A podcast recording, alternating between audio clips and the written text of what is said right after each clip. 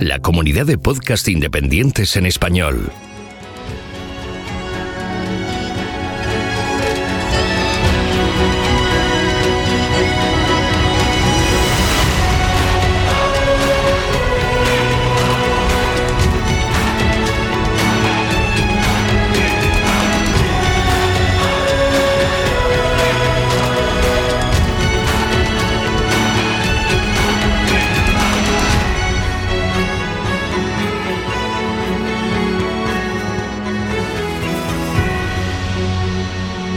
Bienvenido a GeoCastaway. Hola amigos de GeoCastaway, soy Far Castaño. En esta ocasión voy a retomar un tema que había dejado un poquito de lado, que era el de la historia de las mujeres en la ciencia. Una historia que lamentablemente ha sido soslayada no una sino muchísimas veces y en otras ocasiones se ha trasladado de manera incorrecta. Les pongo un ejemplo muy simple. La película sobre Mary Hanning, Ammonit, es decepcionante en el sentido de que no refleja cabalmente la extraordinaria vida de em, esta santa patrona de la paleontología y tampoco de Charlotte Murchison, amén de los enormes errores que hay respecto a, por empezar, la edad de Charlotte Murchison, que en la película es menor que Mary Hanning, pero en la vida real le llevaba casi 11 años. Y era asimismo una geóloga bastante dedicada Incluso fue ella quien introdujo a su marido en el mundo de la geología y la paleontología. Pero dejando de lado esta película, les voy a hablar esta vez en de María Pavlova. Durante la primera década de 1800, durante la primera mitad de la década de 1860, eh, después de la guerra de Crimea, el zar Alejandro II trata de llevar al imperio ruso a un camino de modernización.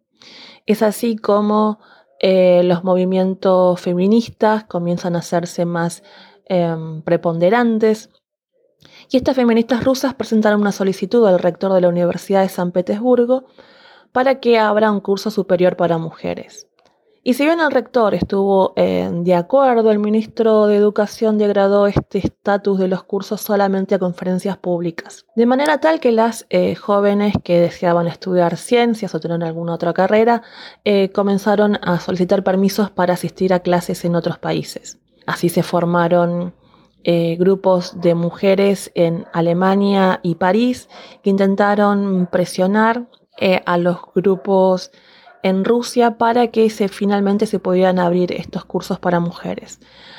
De manera tal que en 1876 el zar Alexander autoriza la creación de estos cursos superiores para mujeres con los mismos planes de estudios que las universidades tenían para los hombres. María Vasilieva Pavlova, cuyo apellido soltera es Kortinskaya, fue la primera mujer rusa que logra un éxito nacional e internacional significativo en la paleontología de vertebrados. Ella nace en Ucrania en 1854 y su padre, que era un médico provincial, es quien la alienta a estudiar ciencias. Eh, después de la muerte de su primer esposo, ella eh, viaja a París y ahí estudia en la Sorbona paleontología. En aquel momento las mujeres que eran viudas lograban cierta eh, independencia y estatus como para poder realizar algunas tareas que a las mujeres eh, solteras no se le permitían. Y esto es algo que eh, María aprovecha y por esa razón puede viajar hasta París a completar sus estudios. Allí se hace amiga de Albert Gaudry y trabaja en el Museo de Historia Natural de París. Esta relación va a ser muy importante para ella porque con el tiempo va a poder armar una extraordinaria colección eh, de fósiles gracias a su relación con este importante paleontólogo. Es allí en París donde eh, ella se casa y viaja eh, nuevamente a Rusia para trabajar en el gabinete geológico de la Universidad de Moscú. Esta extraordinaria alianza entre María y el eh, gabinete de mm, historia natural duró toda su vida y ella se mm, no solamente adquiría este, el material para la investigación este, participando en algunas expediciones, sino que eh, adquiría algunos de estos materiales a través de cartas e intercambio con grandes personalidades eh, del mundo de la paleontología del siglo XIX y principios del siglo XX.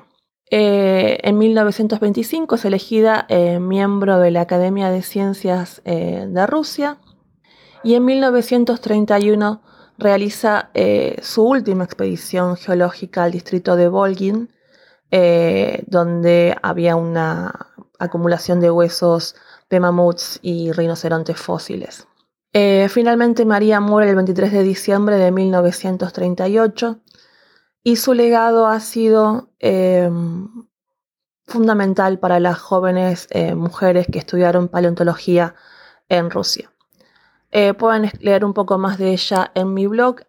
Hay material también eh, en la biografía que presento, está en ruso, pero em, es interesante encontrar algunas traducciones que funcionan bien para este material. Bueno, espero que la fuerza los acompañe y nos volvemos a ver en la próxima ocasión. Estás escuchando Geocastaway, el podcast de geología y ciencias de la Tierra.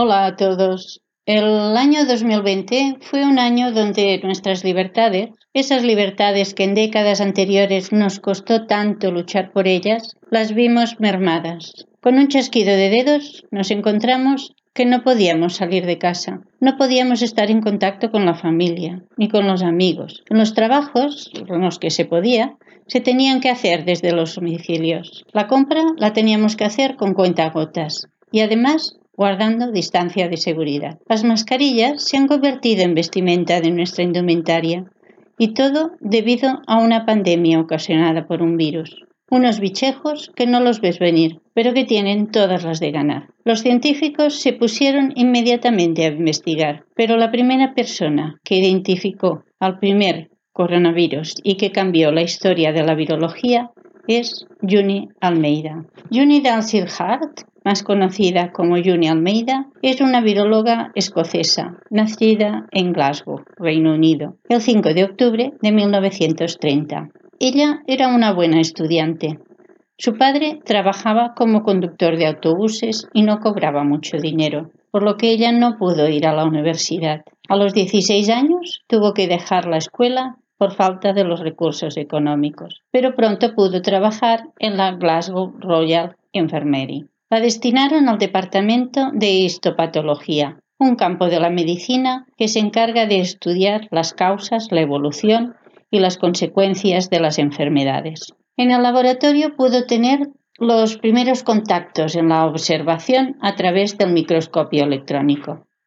Aprendió a distinguir agentes patógenos en las muestras de tejido biológico que debía analizar.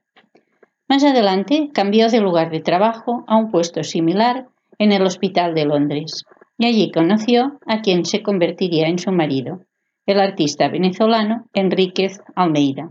El matrimonio se trasladó a Canadá. June consiguió un empleo en el Instituto del Center de Ontario, en Toronto, trabajando con microscopios electrónicos. Y allí desarrolló nuevas técnicas y publicó varios trabajos que describían las estructuras de virus que nunca se habían visto. Fue la primera persona en obtener imágenes del virus de la rubeola. June Almeida regresó a Londres para ocupar un puesto en la Facultad de Medicina del Hospital Santo Tomás. En 1964, el doctor David Tyrrell dirigía la investigación sobre el resfriado común y su equipo había tomado muestras de un niño enfermo. Era un virus similar al de la gripe, que habían etiquetado como B814, pero tenían dificultades para cultivarlo en el laboratorio con los medios tradicionales. El doctor Tirre envió muestras a June Almeida para que con su técnica pudiera identificar al virus. Y aunque contaba con material bastante limitado para su trabajo, Almeida no solo descubrió y creó imágenes del virus, sino que recordó haber visto dos virus similares durante su trabajo en una investigación anterior. Uno cuando analizó la bronquitis en pollos y otro cuando estudió la hepatitis en ratones. Había escrito un trabajo sobre ambos, pero se los rechazaron porque consideraron que las imágenes eran solo fotos de mala calidad. Con la muestra del doctor Tyrrell, Almeida estaba segura que estaban ante un nuevo grupo de virus. En 1967 se reunieron para concretar sus hallazgos. Por un lado, Almeida, Tyrrell y el supervisor de Almeida, el profesor Tony Watterson, y se preguntaron cómo llamar al nuevo grupo de virus. Tras observar las imágenes, se basaron en la estructura del halo del virus y decidieron optar por corona. Y así nacieron los coronavirus. June Almeida, tras sus grandes aportaciones, formalizó sus estudios con un doctorado en la Escuela Médica de Londres. Terminó su carrera laboral en el Instituto Wellcome en Londres, donde fue nombrada en varias patentes en el campo de las imágenes del virus. Después de dejar Wellcome, June Almeida se convirtió en profesora de yoga, pero a finales de los años 80 volvió a la virología como asesora y ayudó a tomar nuevas fotografías del virus del SIDA. Falleció el 1 de diciembre del año 2007, a los 77 años. Bien, espero que os haya gustado y hasta la próxima. Adiós.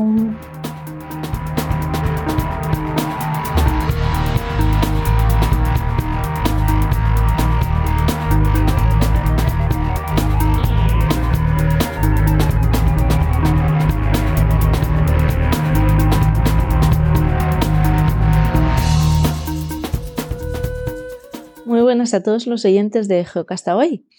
Soy Raquel y estamos aquí un mes más para hablar de minerales, eso sí, tal cual llevamos haciendo toda la temporada, de una forma un poco diferente. Hoy os traigo una mina que estuvo en explotación muchísimos años y de la que vamos a hablar como un yacimiento concreto y especial. Hace unos, unos días os pregunté por redes sociales qué queríais que tratase en estos audios que nos quedan. Así que voy a ello. Se trata de la mina Ojos Negros. Está dividida entre la provincia de Teruel y Guadalajara, aunque en su gran mayoría de terreno está en la provincia de Teruel. Es una mina de hierro y está situada, pues, como deciréis, en la cordillera ibérica, aquí en España. Tiene una mineralización con una orientación noroeste-sureste, formada por óxidos e hidróxidos de hierro, y además destaca en la mina los grandes cristales de dolomita y aragonito. Es una mina a cielo abierto, por lo que si la visitáis podéis ver claramente cómo fue todo el proceso de explotación. Eso sí, estuvo explotada muchísimos años. ¿eh? Es la última mm, compañía de la que tenemos registro que empezó a finales del siglo XIX y llevó la explotación abierta hasta los años 80 hasta hace relativamente poco, como veis. Su problema principal era la inexistencia de industria cercana que pudiese utilizar el material que salía de la mina y además un déficit en el transporte para llevar estos minerales de hierro hacia los altos hornos de Sagunto, en la provincia de Valencia. Sí hubo un ferrocarril que se puso en 1907, pero en los años 70 se desmanteló. Por tanto, la mina, ya sin, ese ferrocarril nuevamente, unos años más tarde, en los años 80, cerró definitivamente. Eso sí, el desmantelamiento de, de la vía del ferrocarril nos ha dejado una vía verde muy bonita con la que podemos llegar a visitar perfectamente esta mina. Además, os recuerdo que en España tenemos muchas vías verdes similares y en la gran mayoría podemos visitar yacimientos importantes de geología aparte de disfrutar de un paisaje estupendo. Un ejemplo que os pongo es la Vía Verde de Agost, en la provincia de Alicante, donde podréis ver el límite Cretácico Paleógeno, el de los dinosaurios, ya sabéis.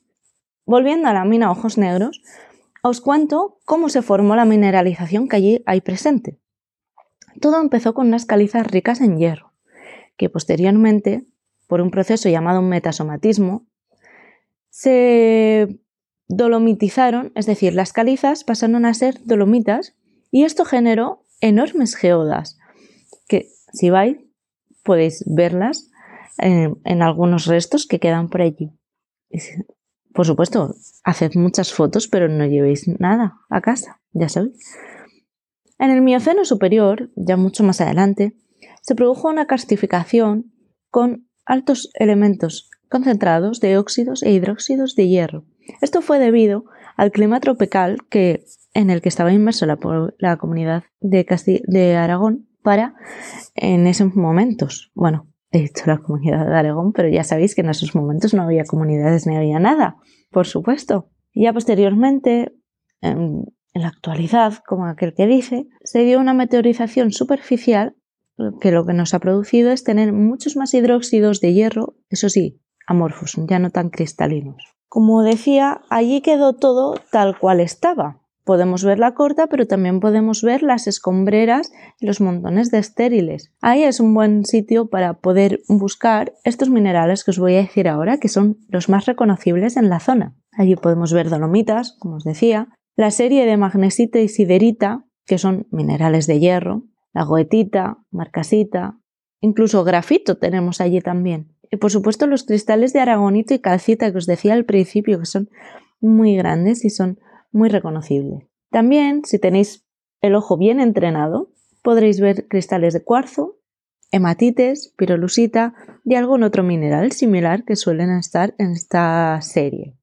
Además, os cuento como curiosidad que en la corta principal hay una pared bastante vertical en la que aparecen dos pequeñas galerías que son simplemente conductos para ir a recoger el material, para acceder a la corta, pero tenéis una visual en la que esas dos galerías parecen dos ojos, haciendo más honor al nombre de la, de la mina, ojos negros. Eh, evidentemente, el color negro viene dado por los minerales de hierro, aunque ya sabéis que cuando se alteran pueden tomar un tono rojizo, gris, incluso amarillento.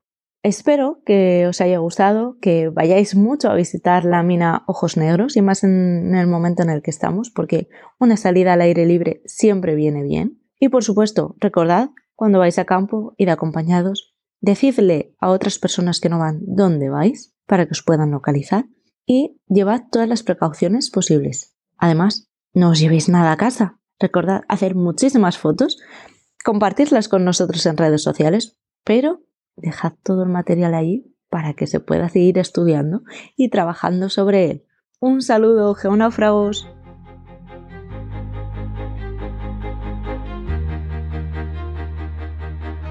Envíanos tus comentarios, preguntas o sugerencias a geocastaway.gmail.com. Puedes escribirnos en nuestra web geocastaway.com. Búscanos en Facebook y en Twitter.